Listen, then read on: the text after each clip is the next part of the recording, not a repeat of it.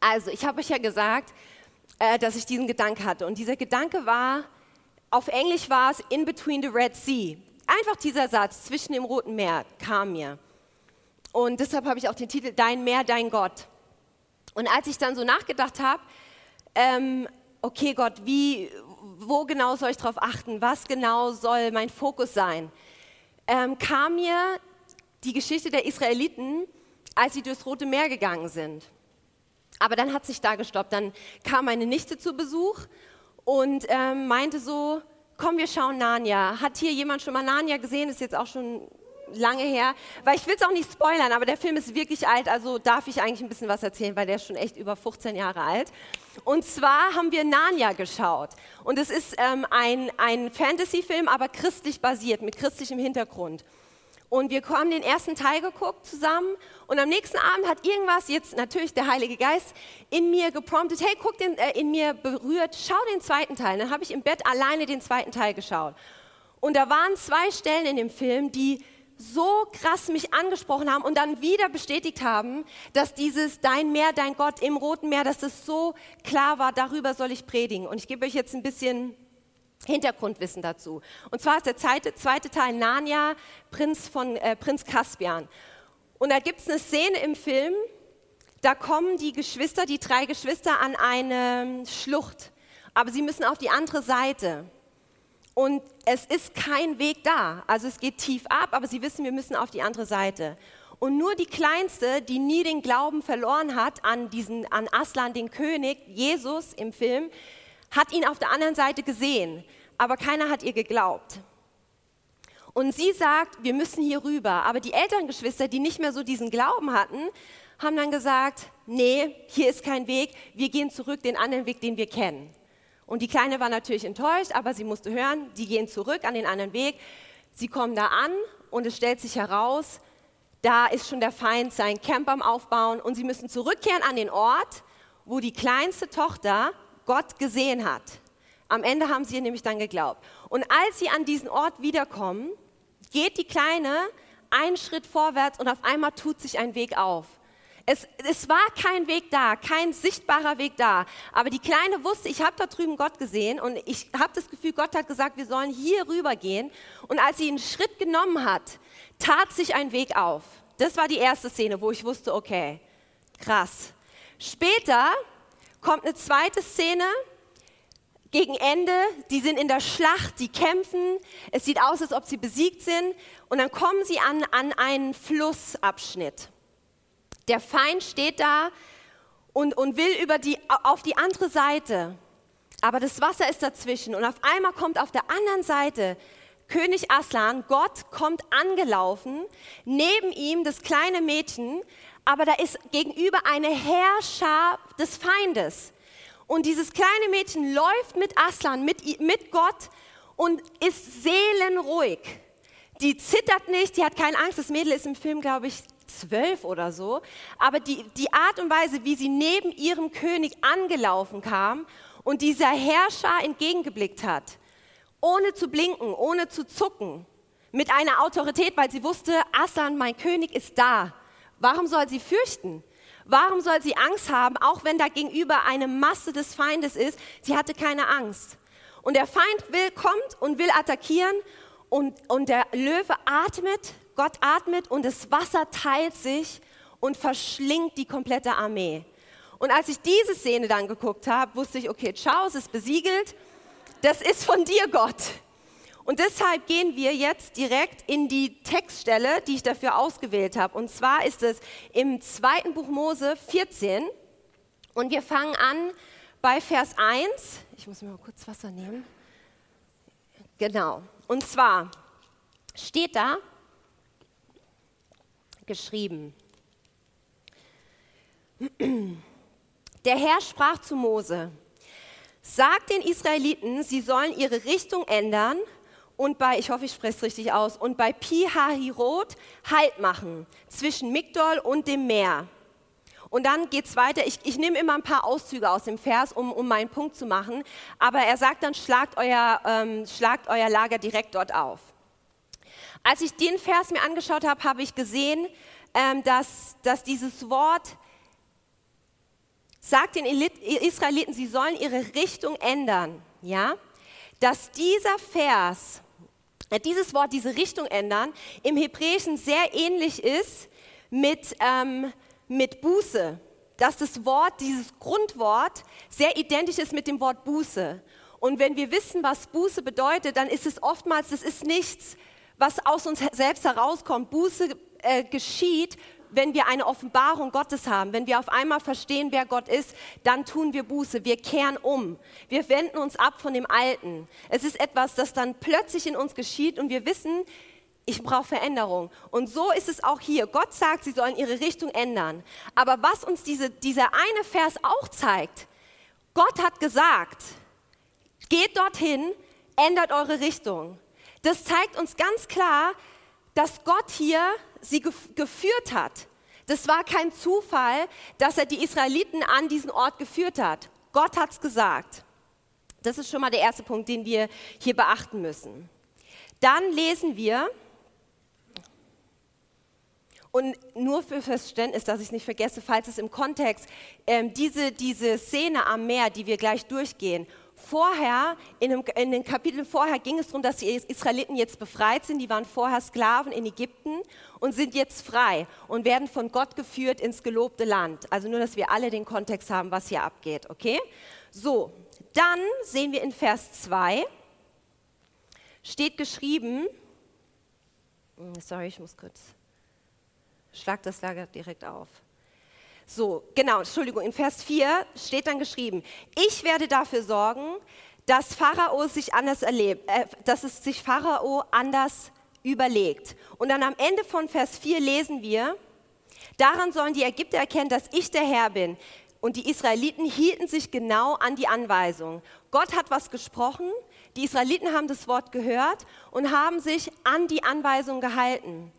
Als ich das gelesen habe, ist mir aufgefallen, da sah alles noch ziemlich rosig aus. Da, da war noch nicht, wirklich keine Gefahr in Sicht. Und die Israeliten haben sofort gehört. Gott hat gesprochen und sie haben gehört. Wie ist es aber dann später, wenn es auf einmal anders aussieht? Ob, ob dann immer noch so dieses Gehorsam so, so, so schnell kommt wie hier am Anfang. Und dann gehen wir weiter zu Vers 10. Ich springe ein bisschen, um einfach das zusammenzupacken. In Vers 10 dann ist der, der Vers, als die Israeliten den Pharao und seine Truppen heranziehen sahen, packte sie das Entsetzen und sie schrien zum Herrn um Hilfe. Sie schrien zum Herrn um Hilfe. Ich habe das gelesen, habe gedacht, hat Gott nicht euch gesagt, ihr sollt dahin gehen? Hat Gott nicht ein paar Verse vorher euch freigesetzt, euch freigeholt, aus euch rausgeholt aus Ägypten. Und sobald etwas aufkam, das nach Gefahr aussah, schrien sie zum Herrn um Hilfe. Und dann dachte ich so, wie schnell vergessen wird, dass Gott dich dahin geführt hat. Wie schnell auf einmal das, was du siehst, und das, was, was scheint eine Gefahr zu sein, deine kompletten Gedanken einnehmen und du denkst, Gott hilf mir, obwohl Gott gesagt hat, ich habe dich doch dahin geschickt. geschickt.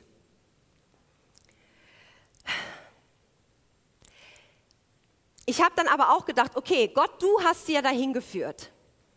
Und jetzt sehen sie die Israeliten kommen, ja, und dann hätte ich auch Angst. Denke ich dadurch, dass Gott uns in Gefahr bringt? Nein. Denke ich, dass Gott uns äh, irgendwas in den Weg wirft, was uns äh, irgendwas Schlechtes in den Weg wirft? Nein.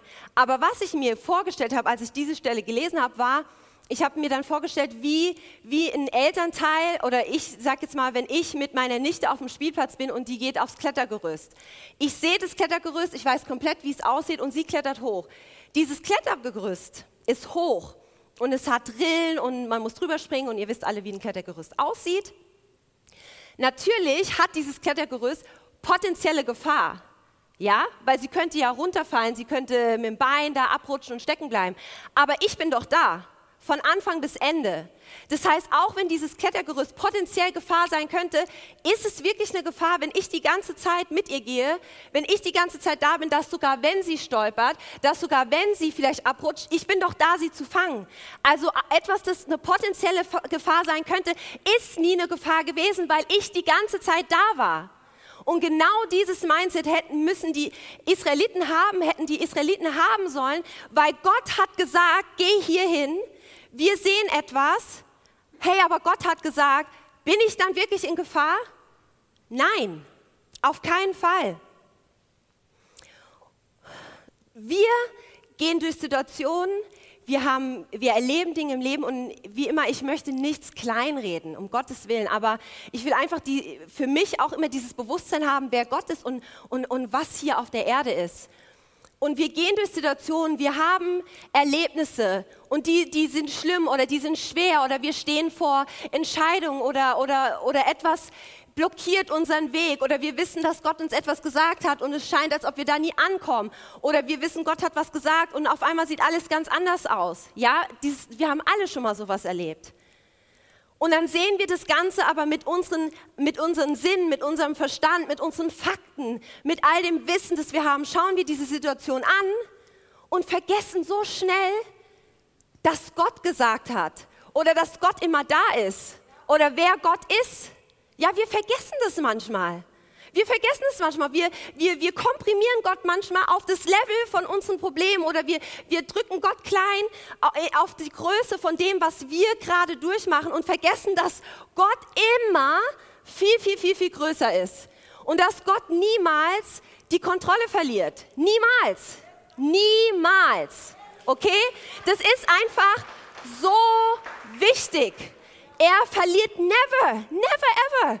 Er, er, ist, er, er sitzt auf dem Thron und, und da, da kommen keine Situationen in deinem Leben. Für uns ja. Aber deshalb sind diese Momente so wichtig, uns zu fokussieren auf Gott, weil diese Momente kommen und wir müssen schauen auf Gott. Gott, Gott, Gott, du bist größer, du bist größer, du bist größer. Sorry, ich muss, mein Mund ist.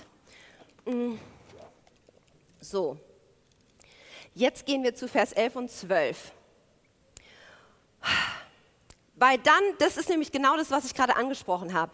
Vers 11 steht geschrieben, sie sahen also die Armee kommen vom Pharao, zugleich, Vers 11, machten sie Mose bittere Vorwürfe. Gibt es etwa in Ägypten nicht genug Gräber für uns? Warum führst du uns hierher? Wir sollen wohl hier in der Wüste sterben. Was hast du uns nur angetan? Warum hast du uns aus Ägypten rausgeholt? So voll die Complainer, so wie wir voll rummotzen. Und dann Vers 12, haben wir dir nicht schon dort gesagt, du sollst uns in Ruhe lassen? Wir hätten bleiben und den Ägyptern dienen sollen. Lieber wären wir ihre Sklaven geblieben, als hier in der Wüste umzukommen. Und genau das ist der Punkt, den ich gerade gemacht habe. Wie schnell sie vergessen haben, dass Gott sie geführt hat. Wie schnell sie vergessen haben, dass Gott sie strategisch an diesen Ort geführt hat. Und so, ich rede jetzt wieder nur für mich, so bin ich auch manchmal. Wie schnell, wenn eine Situation mir nicht mehr gefällt oder nicht mehr aussieht, als ob ich da den Sieg meines Lebens er erringe, wie schnell plapper ich ein dummes Zeug daher. Lieber wollten die Sklaven wieder werden, lieber wieder in Sklaverei und Unterdrückung leben, anstatt Gott zu folgen, durch vielleicht mal schwere Zeiten, aber zu wissen, dass Gott sie freigesetzt hat und ihr wolltet zurück zu dem, wo Gott euch rausgeholt hat? Ich will die Israeliten nicht zu, zu sehr mh, hm, schlecht darstellen, weil ich auch immer bemerke, ich bin ja auch so. Ja, ich bin ja auch ganz schnell so. Deshalb, wir können uns da echt angesprochen fühlen, oder ich fühle mich da angesprochen, ja. Und, und ich kann es auch ein bisschen verstehen, weil das Alte ist die Gewohnheit und manchmal ist die Gewohnheit noch nicht mal besser. Manchmal ist diese Gewohnheit noch nicht mal das Beste, aber es ist deine Gewohnheit. Es ist das, wo du dich wohlfühlst. Es ist das, an das du dich gewöhnt hast.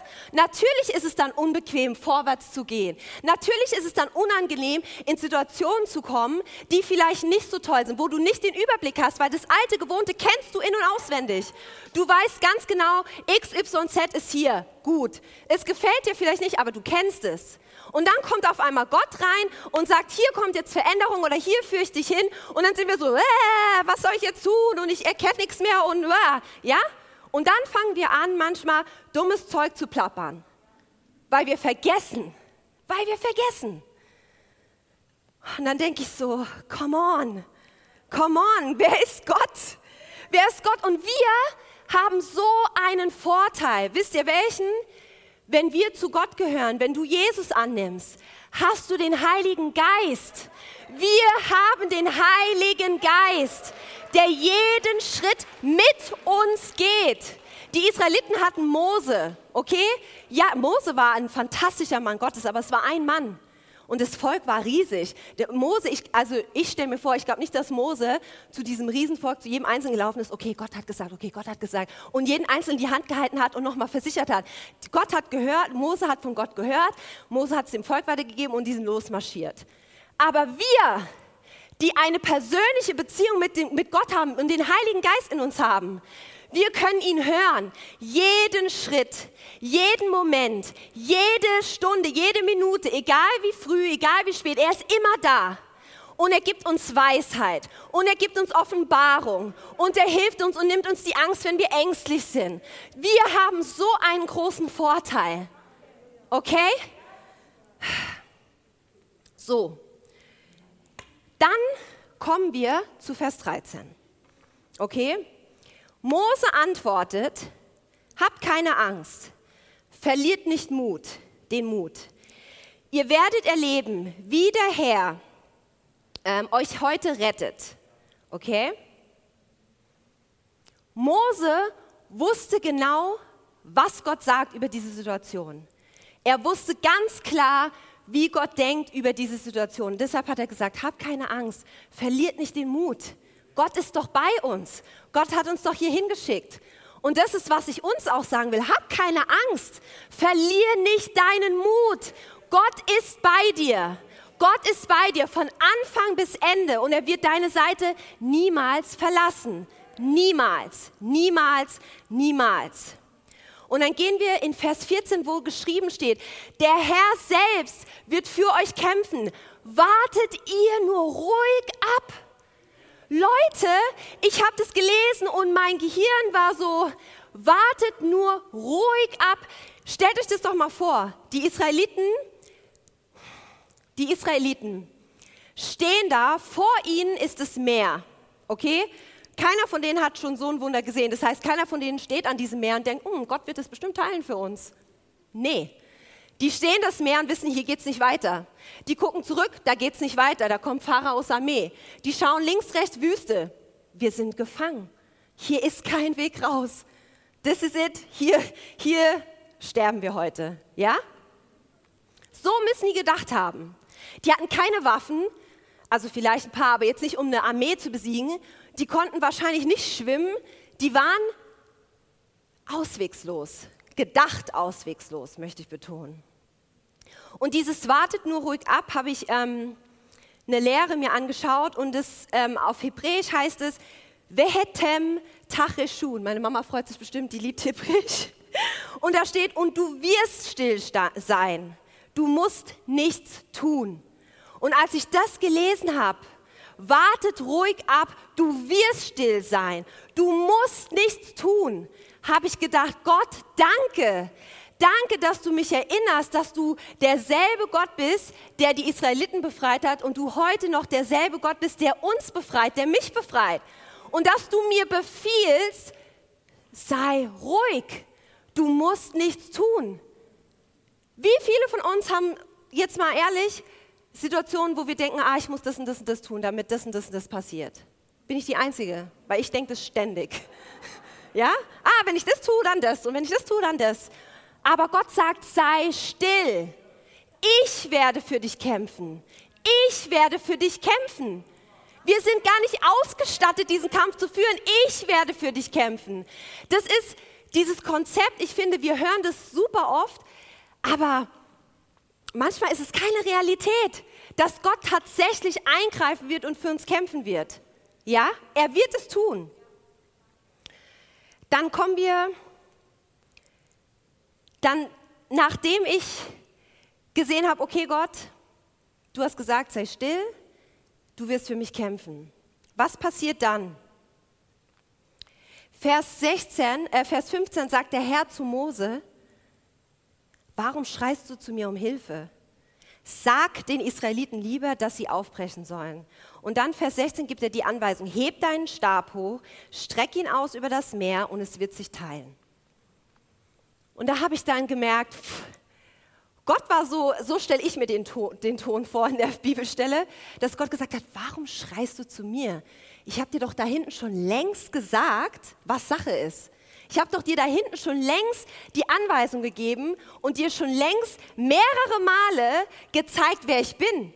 Ich meine, im, im, im, Kapitel vorher äh, geht er als Wolke vorher, ja, und, und schützt sie und gibt ihnen äh, Licht bei Tag und äh, Licht bei Nacht. Ja, er hat schon mehrmals gezeigt, Mose hat mit dem Stab, dem Gott ihn anleitet, äh, vorzustrecken, Mose hat damit schon Wunder getan.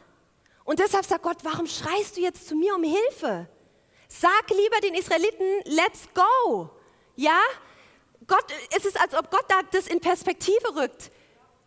So, warum, warum kommst du zu mir? Natürlich, Gott ist immer da für uns. Ganz klar, wir können immer zu ihm kommen. Aber er will auch, er hat uns auch Anweisungen gegeben. Ja, sein Wort ist übrigens auch eine ganz große Anweisung. Es gibt einfach auch Dinge, die hat Gott uns gesagt. Und dann sagt er, let's go. Wieso wartest du auf mich? Du hast Autorität durch mich. Du hast Kraft hier auf Erden. Ich habe dich berufen, mein Wort zu verkünden. Ich habe dich berufen, X, Y, Z zu tun. Warum wartest du auf mich? Er hat uns berufen, sein Werk hier zu vollenden. Nicht er, er hat uns berufen und hat uns alles gegeben, um das zu tun. Deshalb wie Mose sage ich mir selbst und sag's dir auch, nimm deinen Stab und streck ihn aus und das Meer wird sich teilen.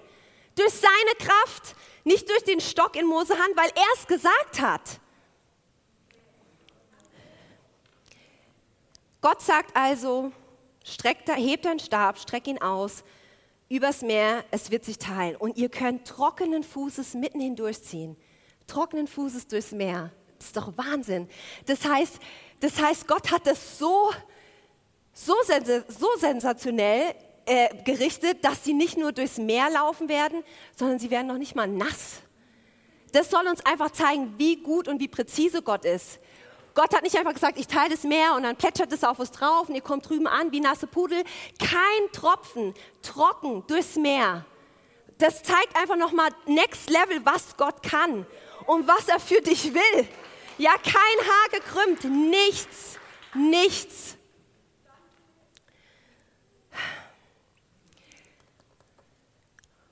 Ähm, Pastor John hat letzte Woche über, über Frieden gesprochen, ja, und Gott vertrauen. Und ich fand das so passend, die Predigt letzte Woche, wenn ihr es nicht geschaut habt, müsst ihr die schauen, weil das war so gut. Ich habe auch noch mal reingeschaut und dieses Gott vertrauen ist so, so wichtig. Aber natürlich muss ich auch dazu sagen, um Gott zu vertrauen, müssen wir ihn kennen. Um Gott zu vertrauen, musst du ihn kennenlernen. Für den, der, der Jesus noch nicht angenommen hat, du musst Jesus in dein Herz nehmen. Aber für die, die uns, die Jesus haben, um Gott zu vertrauen, musst du ihn kennenlernen. Du musst diese Beziehung aufbauen. So, Mose wusste, im Chaos. Und ich garantiere euch, als die, als die Israeliten dieses, diese Gefahr gesehen haben, da war bestimmt voll das Gerede und, und die Panik ausgebrochen. Aber Mose wusste ganz klar, das und das hat Gott gesagt. Und er ist nicht davon abgewichen, weil er ihn kannte weil er Gottes Stimme kannte und weil er wusste, wenn Gott spricht, es wird nie eine Lüge, es wird nie enttäuschen, es wird genau stimmen und Gott wird einen Weg, äh, einen Weg vorbereiten für uns. Ja, Gott wusste, wer Gott ist. Äh, Mose wusste, wer Gott ist. Und genauso müssen wir wissen, wer Gott ist, damit wenn wir durch Situationen gehen, damit wenn wir Dinge erleben, dass wir wissen, wer ist Gott in dieser Situation? Wer ist größer in dieser Situation? Meine Situation oder Gott? Das, was ich durchmache oder Gott? Es ist so wichtig, Gott zu kennen. Und wie lerne ich Gott kennen? Durch Lehre ja, Mose war derjenige, der von Gott gehört hat und hat es weitergegeben. Lehre, wenn, wenn, wenn gepredigt wird und wir das Wort lernen, andere uns erklären, damit wir ein besseres Verständnis haben. Die Bibel lesen, ja, sein Wort lesen, weil sein, Gott ist sein Wort. Ja, da entsteht diese Beziehung. beten, beten, zu Gott sprechen, zu Gott sprechen, ihm Zeit geben zu antworten auf diese kleine leise Stimme immer öfter zu hören, weil je öfter wir auf diese kleine Stimme hören, desto besser erkennen wir, bin ich das, ist es Gott, bin ich das, ist es Gott. Wir lernen ihn kennen, du, du entwickelst eine Intimität mit ihm. Und das ist so wichtig. Wir müssen, Leute, guckt euch die Welt an. Guckt euch die Welt an, was da abgeht. Und das ist nur der Anfang, glaube ich. Wenn wir nicht Gott kennen, wenn wir nicht wissen, was Gott gesagt hat, du drehst am Rad. Du drehst am Rad, weil erstens hat jeder eine Meinung zu allem. Dann gibt es 20.000 faktische Meinungen, die vielleicht Sinn machen. Das macht Sinn. Ah, das macht aber auch Sinn. Ah, der hat das gesagt, aber die haben das gesagt. Du musst wissen, was Gott sagt. Du musst wissen, was Gott dir gesagt hat. Du musst wissen, was Gott zu dir gesprochen hat. Du musst es wissen. Und wenn du es nicht weißt, dann komm zu ihm. Vater, ich weiß es nicht. Vater, was soll ich tun? Gott, ich suche dich, ich brauche deine Führung, ich brauche ich brauch ein Wort von dir. Sprich zu mir, schick mir jemanden, egal wie, aber bitte Gott. Und er wird es tun. Aber es ist so wichtig, weil was auch wichtig daran ist, ist, was, was Gott dir sagt, ist nicht das, was Gott mir sagt. Und weil es nur weil gut für dich ist, heißt nicht, dass es gut für mich ist. Ja, auch wenn es was ganz Tolles ist. Deshalb muss ich wissen, was hat Gott mir gesagt. Wir kommen, ich habe Sprüche 28, 26. Ich mag Sprüche. Ich finde Sprüche immer, da stehen ein paar Sachen drin, wo ich liebe Sprüche. Wer sich nur auf seinen Verstand verlässt, ist ein Dummkopf. Ich, ich liebe es. Ich liebe es, weil wir so oft uns so wichtig nehmen und denken, ich bin so schlau, ich mache so viel Sinn, ich habe das so toll ausarbeitet. Ah, da, da, da, da, da. Wer sich nur auf seinen Verstand verlässt, ist ein Dummkopf. Okay? Ganz einfach für mich. Ich nehme das so an. Fertig. Du kannst dich nicht nur auf deinen Verstand verlassen. Unser Verstand ist so limitiert. Du weißt doch noch nicht mal, was in einer Stunde passiert. Ich weiß noch nicht mal, was in der Woche passiert. Wieso soll ich dann denken, dass ich so schlau bin? Ich brauche Gott. Ich brauche den Heiligen Geist. Ich brauche die Weisheit. Ich brauche es jeden Tag aufs Neue. Jeden Tag aufs Neue. Ich habe heute schöpfe ich schon alles aus, was ich für morgen brauche. Ich muss es jeden Morgen neu. Jeden Morgen neu muss ich mich tanken. Jeden Morgen neu, weil ich glaube, ich brauche die ganze Gnade auf, die geht nie leer, aber jeden Tag brauche ich neue Gnade, weil jeden Tag gehe ich durch was Neues, jeden Tag habe ich neue Gedanken, neue Gefühle, neue Situationen. Ich brauche Gott immer wieder. Und deshalb ist es so wichtig, vertraut nicht auf euren eigenen Verstand. Ich nenne hier niemanden dumm, ihr seid super intelligente Menschen und ihr macht es ganz toll. Aber Gott kann es noch viel, viel besser. Und Gott will es viel, viel besser für euch machen. Das ist der, das ist der Schlüssel, den wir verstehen müssen. Römer 10, 11. Wer auf ihn vertraut, steht fest und sicher. Die Israeliten haben auf Gott vertraut und sind fest und sicher durch das Rote Meer gegangen fest und sicher, wenn du auf ihn vertraust. Ja, er ordnet, er, er, er, er bereitet jeden Schritt für dich vor und du stehst fest und sicher. Das ist einfach, ich wiederhole mich, aber ich finde es so wichtig. Gott, ich stehe fest und sicher, wenn ich mit dir gehe, wenn ich auf deinen Willen höre, dann, dann, dann, dann kann mir nichts passieren, was mich von dir trennen kann. Und egal was passiert, du bist mit mir. Und egal was, was vorkommt, ich kann vertrauen, dass du gut bist und dass dein Wille für mich das Beste ist. Egal was, ich stehe fest und sicher. Und um mich herum kann das größte Chaos ausbrechen und ich habe den Frieden, weil du bei mir bist, Jesus. Du bist bei mir und du bist treu. Von Anfang bis Ende der Bibel stehen Geschichten über Geschichten, über Geschichten, Beispiele, die uns zeigen, dass wir Gott vertrauen können, dass er vertrauenswürdig ist. Sogar bis ganz ans Ende in Offenbarung 21 steht siehe, Vers 5 und 6, Entschuldigung, steht siehe, ich mache alles neu. Dann in Vers 6, ich bin der Anfang und das Ende. Alles ist in Erfüllung gegangen. Und Vers 7, die, die glauben, die, die nicht aufgeben, die, die festhalten. Er macht alles neu. Und den Punkt möchte ich ganz, ganz klar machen. Es gibt Dinge auf dieser Erde, Da, da, da, da kommst du vielleicht an deine Grenzen, ja, als Gläubiger oder auch als Nichtgläubiger. Du kommst an deine Grenzen, wo du dich fragst, Gott, warum? Warum? Warum ist es so gekommen? Warum musste das passieren?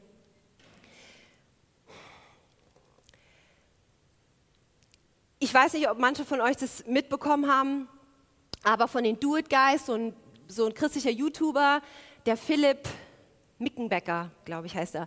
Der ist ja jetzt verstorben. Der hat ganz lange äh, äh, an Krebs ge, gelitten und ist jetzt vor zwei Tagen gestorben. Und dieser junge Mann, ich habe das gestern noch mal, vorgestern noch mal geschaut, das hat mich so noch mal neu berührt und alles noch mal so in Perspektive gerückt, weil ich will euch klar machen, der hat bis zum Schluss die Hoffnung nicht aufgegeben. Der hat auch seine Höhen und Tiefen gehabt, ja, ganz klar. Ich meine, wenn du weißt, du, du, du gehst von dieser Erde, da, da kommen Angstmomente und, und all diese Gefühle. Aber der hat bis zum, bis zum Schluss seinen Glauben nicht verloren, seine Hoffnung nicht verloren. Der hat bis zum Schluss Leute ermutigt, an Gott festzuhalten, zu Gott zu kommen. Der hat bis zum Schluss davon gesprochen, wie treu Gott ist. Obwohl er wusste immer mehr mit jedem Tag, dass es schlimmer wurde, ich gehe wahrscheinlich. Und den Punkt, den ich aber hier machen will, ist nämlich folgender. Lasst uns, so wie Philipp, lasst uns in Erinnerung behalten, dass das hier auf der Erde nur temporär ist. Das hier auf der Erde ist nicht final.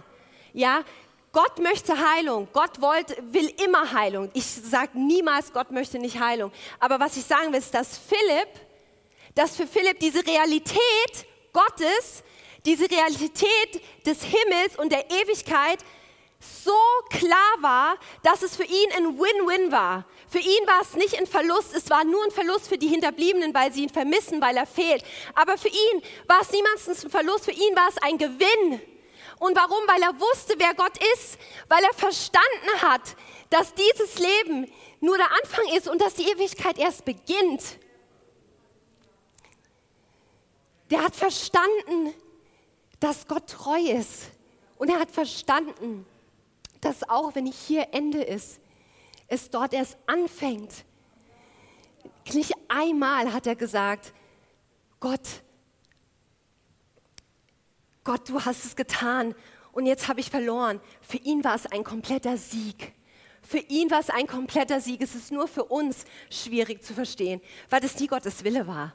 Es war nie Gottes Wille, dass wir Verluste erleben, dass wir Menschen verabschieden müssen. Aber dieses Mindset von Königreich und dem Himmel und der Ewigkeit und Gott bis aufs Letzte zu vertrauen, ich finde, es ist so wichtig für uns zu, zu, zu anzunehmen und da, und, und da einzutauchen, dass so wie die Israeliten, die vor diesem Meer standen und dachten, es führt kein Weg mehr hier weg, wir kommen hier nicht mehr weg, es gibt keinen Weg, wo sollen wir lang? Zu vertrauen, Gott macht einen Weg auf, wo kein Weg ist.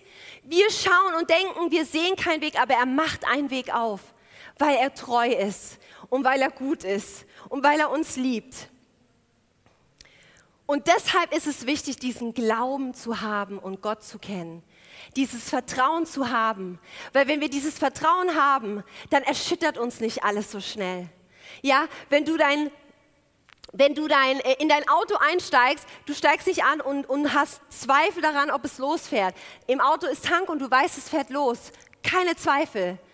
Außer du hast dein Auto schon ewig nicht mehr getankt oder du hast dich nicht um dein Auto wirklich gekümmert. Ja, und es ist jetzt eine Schabracke und du steigst an und musst hoffen und bangen, ah, fährt es jetzt los, weil ich weiß, ich habe eigentlich da nicht mehr so viel, äh, da so viel mitgemacht. So ist es auch mit unserem Glauben. Wenn ich weiß, dass ich gefüllt bin mit seinem Wort, wenn ich weiß, dass ich Beziehung habe, wenn ich weiß, dass ich mich mit Gott austausche, dass, dass Gott diesen Platz in meinem Leben hat, dann muss ich nicht zweifeln, dass wenn ich einsteige in mein Auto, dann muss ich nicht zweifeln, dass wenn ich in eine Lebenssituation komme, muss ich nicht zweifeln, ob es weitergeht. Ich weiß, dass es weitergeht. Ich verstehe es vielleicht nicht. Ich sehe es vielleicht nicht. Ganz klar, das rede ich nicht schön. Ja, es gibt Momente, du bist da und du denkst, Gott, what? Wo? Wie? Wann? Vor allen Dingen, wann? Aber ich weiß, dass Gott da ist und ich weiß, es wird weitergehen. Gott wird einen Weg auftun. Ich werde vorwärts gehen. Das ist die Realität. Ja, und deshalb müssen wir unsere Beziehung mit Gott pflegen. Wir müssen eng mit ihm sein. Wir müssen eng mit ihm sein. Unsere Liebe für ihn immer mehr, immer mehr, immer mehr. Jesus, wir brauchen immer mehr von dir, damit wir wissen, wer du bist. Und er ist in jeder Situation gleich. Er ist der gleiche Gott, derselbe, gestern, heute und auf Ewigkeit. Der verändert sich nie. Unsere Umstände, ja, aber er nicht. Mach dir das immer wieder bewusst. Er verändert sich nie. Nie, nie, nie. Ich habe schon gesagt, die Faktoren, die deinen Glauben stärken können, Bibel lesen, Gottes Stimme hören, beten. Und es ist einfach ganz klar, dass jeder Bereich, das habe ich gelesen und ich fand das super gut, jeden Bereich, den wir nicht Gott übergeben, schulden wir ihm. Jeden Bereich, den wir nicht, dem, in dem wir Gott nicht vertrauen, schulden wir ihn. Warum schulden wir ihn dem? Weil er am Kreuz alles schon bezahlt hat. Und wenn ich hingehe und ihm nicht alles übergebe, dann ist es quasi, Gott hat alles am Jesus hat alles am Kreuz für mich vollbracht. Jesus hat alles am Kreuz für mich erkämpft. Jesus hat jede Situation am Kreuz für mich besiegt. Und ich halte zurück, ich schulde dir. Jesus, weil du hast alles, alles besiegt. Also muss ich dir auch in allem vertrauen, weil du gesagt hast, alles, jeden Bereich hat er abgedeckt. Von Anfang bis Ende. Und wenn du vielleicht jetzt gerade in der Situation bist oder durch etwas durchgehst, wo du entmutigt bist oder wo du keinen Weg rausziehst oder, wo du, oder, oder vielleicht hast du etwas in deinem Leben, auf das du schon lange wartest und du hast das Gefühl, es kommt nie. Oder Gott hat was über dich ausgesprochen und du, du kannst es überhaupt nicht sehen und du verstehst überhaupt nicht, was, was er damit meint da möchte ich, ich möchte uns alle ermutigen, ich möchte euch alle ermutigen.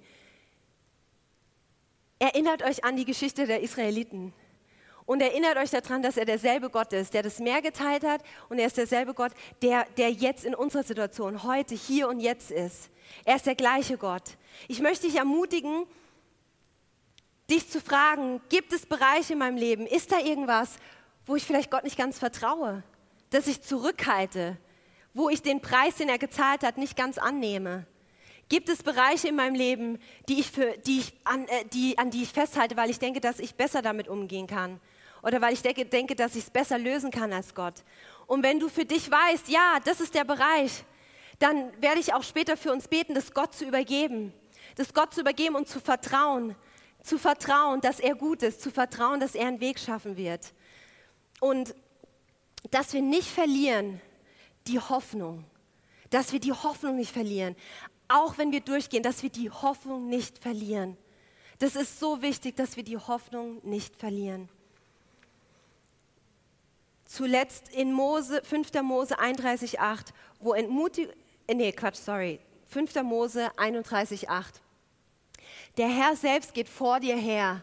Er steht bei dir und verlässt dich nicht. Immer hält er zu dir. Hab keine Angst und lass dich von niemandem einschüchtern. Der Herr selbst geht vor dir her. Der Herr ist ein Kämpfer. Wenn ihr es in der Bibel noch nicht gele gelesen habt, der spricht oft von, ich kämpfe deinen Kampf. Wenn es heißt, er kämpft, dann ist er ein Krieger. Gott geht vorher, er bekämpft den Feind, er bekämpft das Böse. Er geht vor dir her als Schutzwand und du musst nur hinten dran sein und ihm vertrauen. Und dann sagt er ganz klar, ich verlasse dich nicht.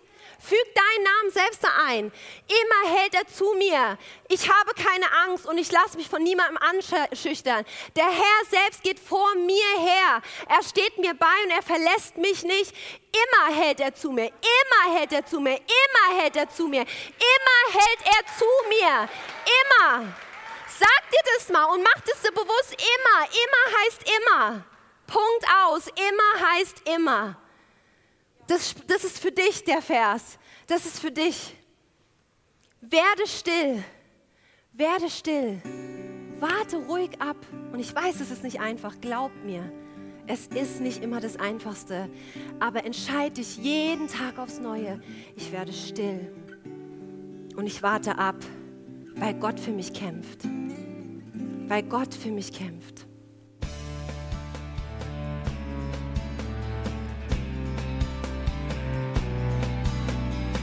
Liebe Zuhörer, das war ein Ausschnitt eines Gottesdienstes hier im Gospel Life Center.